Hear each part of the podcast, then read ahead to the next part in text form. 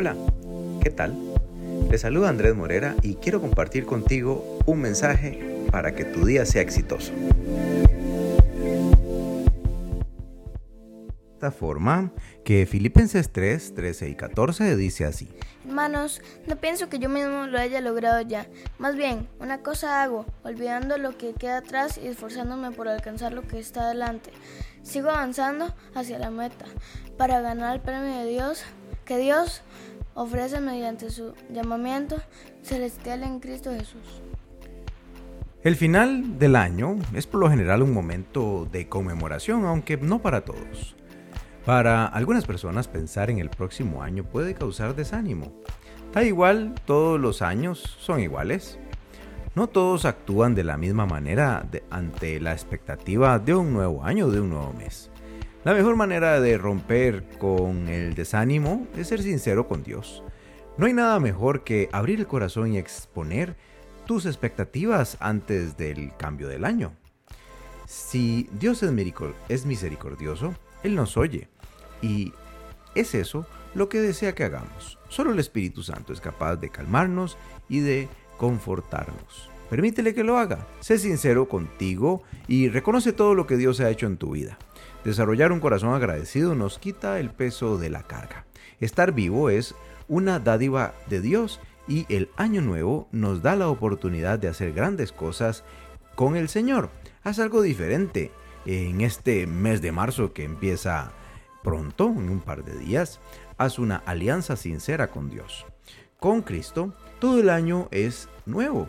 O sea, todos los días tenemos una nueva oportunidad de hacer las cosas mejor. Lo mejor que quedó es que ya todo lo que quedó atrás está ahí, atrás. Deja el pasado ahí donde está. No lo uses como referencia para bloquear tu futuro. El futuro le pertenece a Dios y todo lo que Él preparó para nosotros glorificará su nombre y nos hará bien. Y para eso tenemos que preparar el corazón para lo nuevo. Y Karim nos va a contar tres consejos. Adelante. Habla con Dios por tu, habla con Dios por tu angustia e intensidad en tus manos. La oración nos ayuda como una válvula de escape y, y a Dios le agrada escucharnos. Hablemos con Él. Lee la palabra de Dios y recuerda sus promesas. Dios prometió grandes cosas para todo el que anda según su palabra. Continúa firme y perseverante. Este año puede ser el año del favor de Dios en tu vida. No condenes tu futuro con palabras de murmuración. Habla buenas palabras, palabras de bendición. Señor, este año y este mes que inician quiero actuar diferente. Haz tu voluntad en mi vida Sé que tienes lo mejor para mí. Solo tú eres capaz de obrar en lo imposible. Me tranquilizo y me alegro en tus promesas. Porque tú eres fiel y bendices a los que te aman. Amén. Bueno, un hermoso mensaje para iniciar este día. Y qué mejor que decirle al Señor que tome control de este mes que inicia, este mes de marzo. Así que bueno, ¿cómo se llama el título?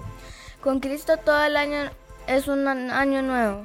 Con Cristo todo el año es un año nuevo. Así que bueno, compartámoslo.